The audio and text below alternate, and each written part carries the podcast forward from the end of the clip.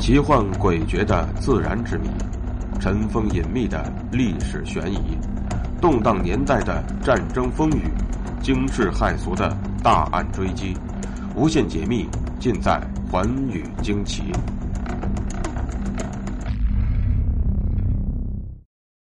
大家好，欢迎收听《寰宇惊奇》，我是东方。相对于其他的人类疾病来说呢，流行性感冒。可能并不会引起人们多大的注意力。的确，它的名字呢极为普通，而且经常会被人提起。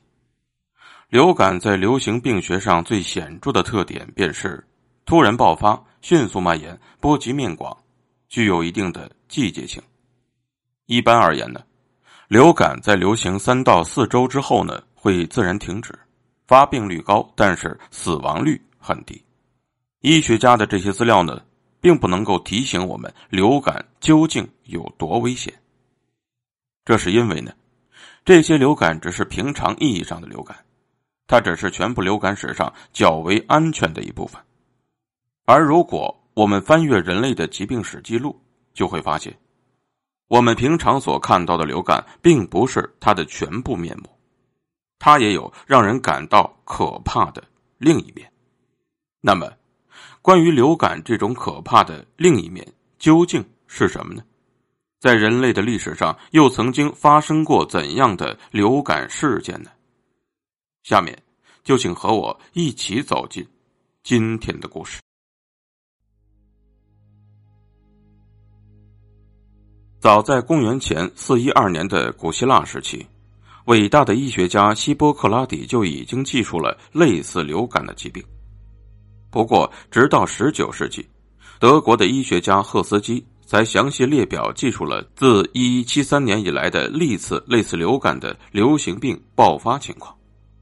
第一次人类的流感大爆发出现在一五一零年的英国，后来在一五八零年、一六七五年和一七三三年也曾经出现过大规模的流行性感冒，其中。一五八零年的那次，便有对流感大流行的最早的详尽描述。之后，赫斯基在他的文献当中呢，共记载了三十一次流感的大流行。从中呢，我们可以看到，一七四二到一七四三年的流感曾经波及百分之九十的东欧人，而一八八九到一八九四年席卷西欧的俄罗斯流感波及全球人口的百分之四十。而1889到1894年席卷西欧的俄罗斯流感，波及了全球人口的百分之四十，死亡人数达到了千万，造成了非常严重的影响。在流感史上，1918年到1920年发生的西班牙流感是让人感到恐怖的一次。当时正值第一次世界大战，新式的武器装备出现在了各个战场上，并且很快的夺去了敌人的生命。而美国在一开始执行的便是一贯的中立政策，在一九一七年的时候，总统威尔逊才下令参战，想要在世界大战中为美国捞得好处。一九一八年，美国军队还没有到达欧洲战场之前，就已经流传着严重的感冒疫情。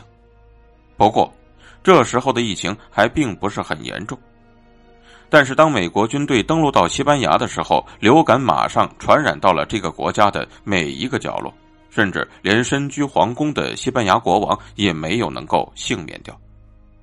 在短短的一个月的时间里，西班牙就有超过八百万人身患流感，而且大量的人口死亡。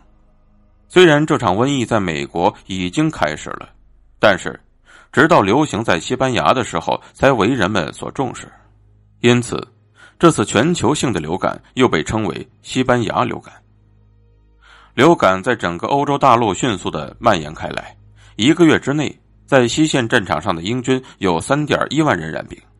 到了五月，竟有百分之十的英军感染了流感，强大的英国海军几乎因此丧失了作战能力。在英格兰和威尔士，死亡人数更是达到了二十万之多。法国巴黎每周有一千多人死亡。在不到一年的时间里，法国大约有四十万人死于流感，而在流感的发源地美国，因为流感而死亡的人数达到了五十万。对同盟国的德国而言，情况也同样的不妙。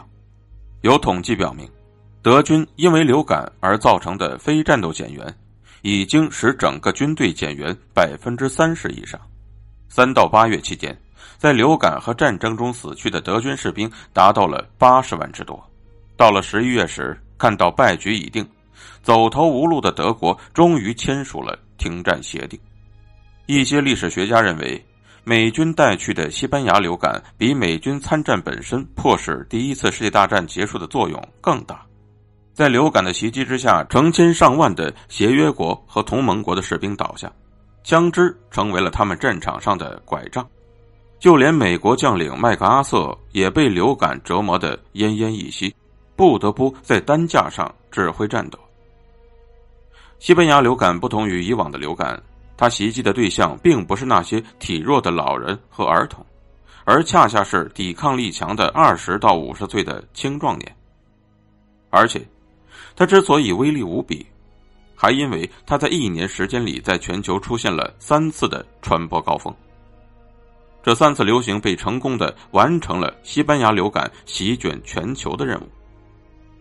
在亚洲，流感在印度孟买造成了共约七百万人死亡；在南非，人们全部在忙着出殡，而夜晚只有救护车在不断的穿梭；在澳大利亚，大约有百分之二十的西萨摩亚人死于流感。